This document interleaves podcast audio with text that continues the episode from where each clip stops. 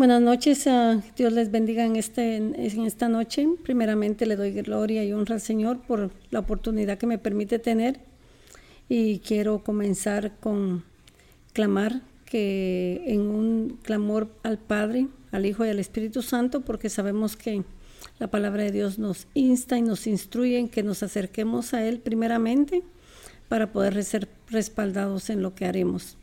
Y en esta noche yo le doy gracias a Dios sabiendo que Él es el que pone el querer como el hacer en mí para poder traer esta palabra y sé y creo que el Espíritu Santo traerá revelación a sus vidas a través de lo que se va a ministrar. En el nombre de Jesús. Vamos a orar. Amantísimo Padre Celestial, tú que creaste el cielo y las estrellas, tú que eres el principio y el fin, que todas las cosas en la tierra y en el cielo fueron hechas por ti, Padre.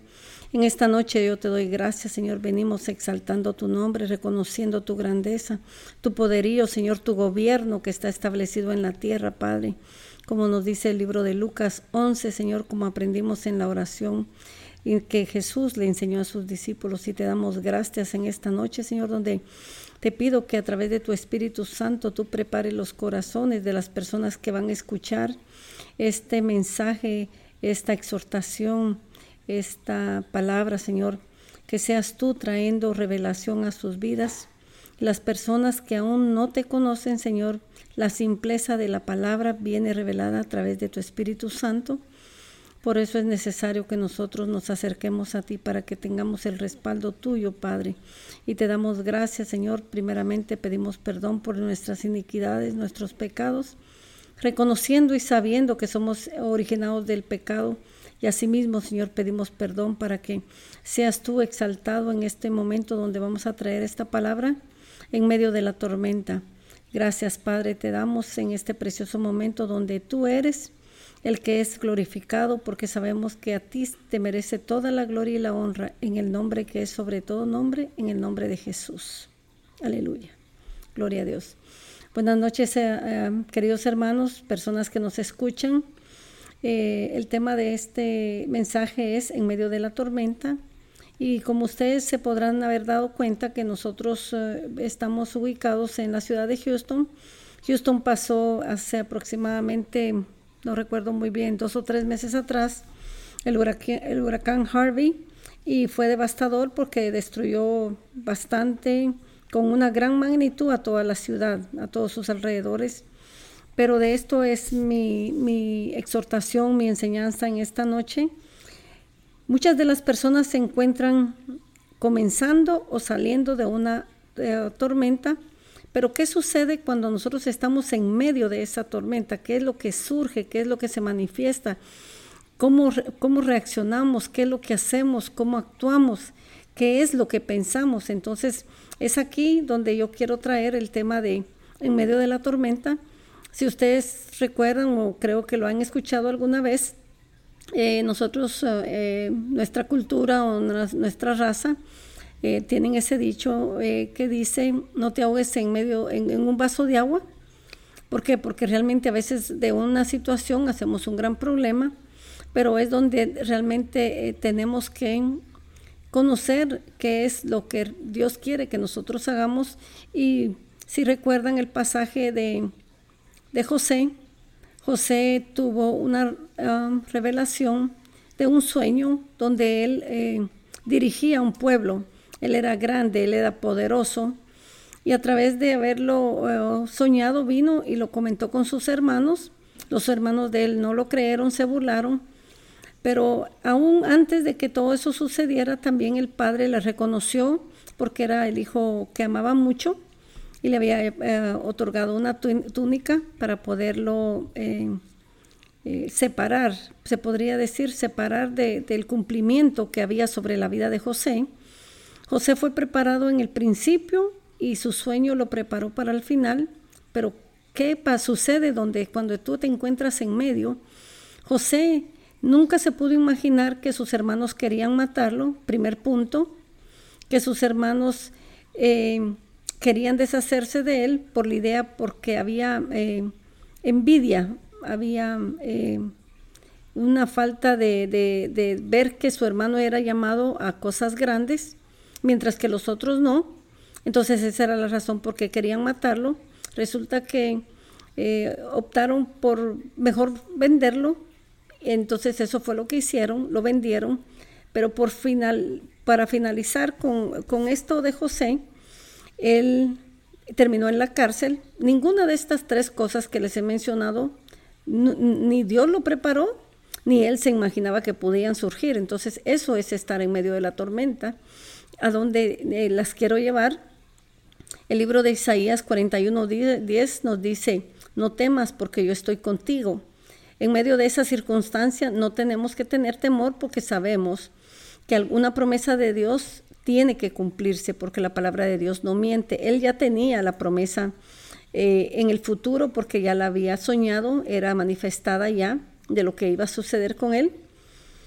Eh, eh, él tenía fe porque sabemos de que él lo comentó, sabía que él iba a dirigir un pueblo, una ciudad, iba a reinar en ese lugar como un hombre poderoso. él tenía fe, como lo habla Mateo 8:26. Los hermanos no creyeron porque eran hombres de poca fe, como nos dice esa cita bíblica.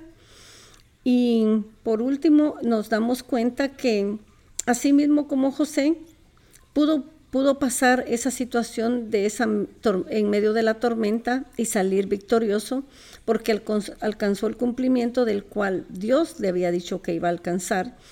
Y también quisiera compartir en una de las ah, parábolas de Jesús nos muestra de que él también se encontró en una arca donde había una tormenta y en medio de la tormenta él dormía. Y los ah, que lo acompañaban a él eran sus discípulos, pero los discípulos decían que, que se levantara, lo despertaron porque tenían miedo que iban a perecer. Pero ¿por qué Jesús dormía? Y la razón por qué él dormía era porque él sabía quién era. Él sabía el poder que se le había otorgado siendo el Mesías, era hijo de, Dios, tenía eh, poder sobre los mares, sobre los vientos, sobre todo se le había otorgado ese poder. Entonces, eh, en esta noche lo que quisiera que analizaran y, le dieran eh, tiempo para pensar pedirle al Espíritu Santo que haga una revelación por qué nosotros los seres humanos cuando tenemos una situación que nos encontramos en medio de una tormenta nos paralizamos. Salmos 46, 1 nos dice que Dios es nuestro pronto auxilio y si Dios es nuestro pronto auxilio, ¿de qué temeremos? Él nos insta, nos instruye de que no tenemos que tener miedo porque Mateo 28, 20 nos dice, He aquí que yo estoy con vosotros todos los días hasta el fin del mundo. Cuando nosotros eh, nos encontramos en medio de esa tormenta, tenemos que recordar qué es lo que Dios nos ha prometido. A veces no le ponemos eh, mucha atención a los sueños, a las palabras proféticas, a cuando se nos da alguna palabra, pero tenemos que recordar que si Dios lo dijo, eso se va eh, a efectuar.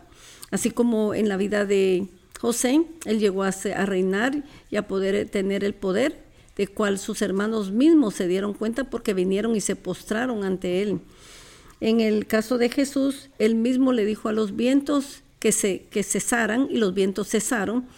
Eh, la palabra de Dios nos dice que nosotros tenemos el poder y la autoridad de hacer mayores cosas de las cuales Jesús hizo aquí en la tierra, pero es necesario que nosotros creamos. La palabra de Dios nos instruye y nos guía y nos dice que todas estas señales seguirán a los que creen. Y le doy gloria y honra al Señor en esta noche, eh, mis amadas hermanos, personas que nos escuchan, para que podamos um, recibir de una manera simple, porque el mensaje es simple. El mandamiento de Jesús no ha cambiado, sigue siendo el mismo.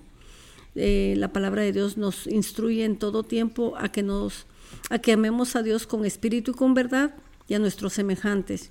Por eso eh, sé y lo siento de que cualquier palabra que venga eh, a través de este ministerio, de esta conferencia, eh, va a ser una palabra simple de entender, pero sobre todo que trae el respaldo de la palabra de Dios. Que el Señor los bendiga grandemente. y derramo sobre ustedes bendiciones de lo alto, que la sangre de Cristo descienda y que los cubra desde la cabeza hasta la planta de los pies.